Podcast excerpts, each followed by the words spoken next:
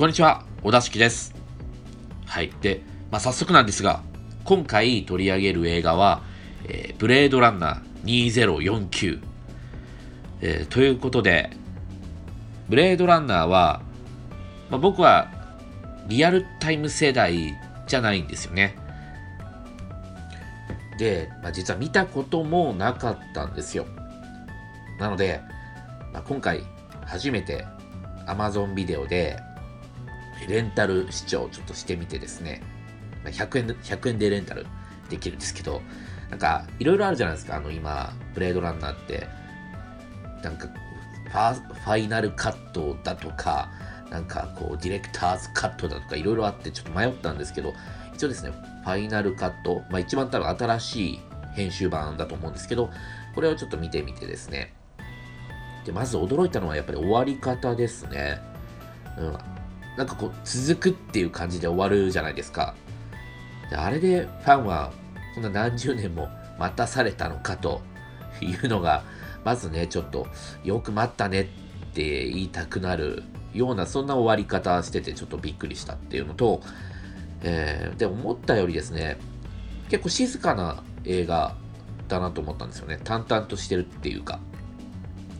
最近のまあ超大作みたいに、まあ、観客が飽き始めたかなっていう計算された時間にこう目の覚めるようなアクションをこうポイントポイントで入れていきますよみたいなそういうあのー、超大作的な映画ではないなっていうのは、うん、感じました。でその分ですね強烈に印象に残るのはそのビジュアルですよね、ま、いろんな人がもうブレードランナーのビジュアルっていうのはもうあのその後の作品そのクリエイターたちに影響を与えすぎててもうこすられまくっててもう今見ると新鮮味がないっていうような言い方してますけど僕はあの今回初めて見てみて全然今でもなんかこう新鮮味があるすごいビジュアルだなと思いました。ねあのいかがわしさっていうのはねなかなかあの出せる。今でもこう結構ねあの、ま、新しいものなんじゃないのかなと思うんですよね、うん、あの強力若者の溶け込み方とかね半端ないですからね。でそんなわけで、まあ、初めて僕はブレードランナーを見ましたと。見てその30分後にもう予約してたんですけど iMAX でブレードランナー2049を見たというわけなんですよ。一気にね、30分で30年の時を超えたというか、でね、あの2049出てきたあの、ヒゲのおじいさん出てきますよね。あの、元デッカードの上司。僕は30分前に黒々としたヒゲを蓄えたその上司のヒゲのおじさんを見たばっかりなのに、普通にね、もう30分後におじいちゃんになってて、本当タイムスリップ感がね、半端ない、あの、この、えー、視聴でした。というわけで今回も、えー、お出し系が始めていきたいと思います。えー、今回のネタバレ全開でいきますので、えー、ご了承ください。で、どういう映画かと言いますと、2022年にアメリカ西海岸で大規模な停電が起きたのをきっかけに、世界は食物供給が混乱するなど、危機的状況を迎える。2025年、科学者ウォレスが遺伝子組み換え食品を開発し、人類の危機を救う。そして元捜査官デッカードが突然行方をくらませて、以来30年の月日が流れた2049年にはレプリカントの寿命に制限がなくなっていた。でまあ見た感想として一言で言うなら、うん、監督がルニ・ビルヌーブでよかったなって感じです。まあ、その理由は後々話すとして、あまず今作のビジュアルですね。うん、あの日本語がやっぱりあの前作みたいにあの要所要所で現れてきてて、ね、主人公のライアン・ゴズリング演じる K ですね。の持つなんかファイルみたいなものにもこう日本語がバンってもう普通に入ってきてる。でハッとしますよねやっぱり我々としては。前作ではまあ時代がやっぱり日本がねあの世界的にも台頭してきた時代なので、まあ、アメリカもね、乗っ取られてしまうんじゃないか、未来はこうなっちゃうんじゃないかっていうような、あの、まあ、アメリカ人のこう漠然とした不安みたいなものが、そのビジュアルにも現れてたということらしいんですけども、ま、今作ではね、まあもちろん時代もね、進んでますから、意味合いがちょっと違っていて、ね、日本語の他にもハングルとか、あとアラビア語なんかも劇中見られました。うん。要はね、これ文字をデザインとして取られているんじゃないかなっていう、そういう風な使われ方をしてましたね。うん、文字を配置、まあ、なんかそういう時代の意味合いというよりも、デザイン的にここにフィットする文字はこの文字だろっていうような当てがわれ方をされてるような気がしましたね。で、まあ、今作の主人公、えー、K なんですが、まあ、この K はレプリカントということで、えー、まあ、物語でも結構大きな要素となっているんですが、このレプリカントと、まあ、AI、まあ、これホログラム交えての、まあ、AI の、まあ、女性上位、上位ですかね、の恋愛模様っていうのが、まあ、あ結構あの劇中でも時間も割かれてますし、大きな要素なんですね。では、ここにも現れているように、もうほとんど人間が絡んでないんですよね。この映画の劇中。ね、だって、レプリカントと AI の声ですからね。うん。まあ、なんだかこう、ね、人間は30年後は、すでに脇役ですよと言わんばかりの設定になってるんですよね。うん、で、あのー、劇中でも印象的な2人プラス1人のシンクロラブシーンっていうのがあるんですけども、これも結構な尺取って描かれてますが、やっぱりね、この映画見て、まあ、あの、いい悪いとかはま別にして、自分の理想のこの AI ホログラム欲しいなって思った人も多いんじゃないかなと思いますね。で、多分そういう未来になっていきそうだなっていう予感は、ね、やっぱりみんな、こう、目前にしちゃうと思っちゃうんじゃないかなと思いますね。で、このブレードランナーという映画は、まあ、前作、今作通してですね、目っていうのが重要な要素になってますよね。目で、まあ、レプリカントかどうか判断するっていう要素もありますし、え前作でバッティがですね、生みの親のタイレル博士を殺す時もこう、両目を親指でグイーってこう、えぐって殺すっていう、そういうね、えー、印象的っつか、まあ結構怖い殺し方をしてましたよね。で、まあ、前作の折り紙名人の、あの、黒幕の警部ですかね。の目にも、目も、あの、なんかこう、黒目がないっていうか。で、今回のジャレット・レトも同じような目をしてる。まあ、義眼ですよね。をしてるんですよね。それに加えて、えー、今作では木馬も大きなアイテムになってます。これはやっぱりトロイの木馬から来てるんですかね。あのー、まあ今はね、マルウェアとしてすごい有名ですけども、もともとギリシャ神話に出てくる中にこう人が隠れてる木馬ですよね。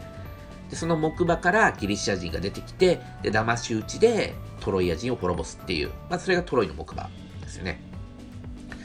やっぱりこれ、あの、K の頭の中に植え込まれた偽の記憶ということを示唆しているのかもしれないですね。うん、ちなみにこの子供時代のその木馬を隠すあの回想シーンありますよね。一人だけね、その隠すあの子が、まあ、髪が長いと。他の子はみんなスキンヘッドなんですよ。で、まあ、これね、最初に見てるときは特にね、観客違和感あまり抱かないシーンかなと思うんですけど、後から真実を知ると、あ、そういうことだったのかっていうふうにわかるような、まあ、巧妙な仕掛けとなってますね。うん。だとすると、まあ、えー、これは、この植え付けられた、K に植え付けられた記憶っていうのは、何かの目的を達成するために植え込まれたっていうふうに見るのが自然ですよね。K が、まデッカードと娘を引き合わせるための働きをさせるように植え込まれたあの記憶そういうふうに仕込まれていたっていうのはうん、まあ、考えすぎかもしれないですけどその可能性もあるなと思います。そうなるとまあ記憶を植え付けたのは当の娘の可能性もあるかなと。でこの記憶製造者の娘に会いに行ってで K が記憶を鑑定してもらう時の、まあ、字幕なんですけども、えー、誰かの記憶よ実際にあったことってこう涙を流してその、えー、人が言うんですけども。これ結構微妙な字幕だなと思ってて誰かの記憶よって言ってたので僕はあの K の記憶ではないと言っているんだなっていうふうに捉えたんですよ。でも K は実際にあったことっていうその下の句だけ聞こえたような感じで俺が2人の子供だったのかっていうふうに思い込んじゃう。ここであれって思ったんですけど、まあ、もしかしたらね元の英語言語ではもっと絶妙なニュアンスの言い方になってるのかもしれないんですが、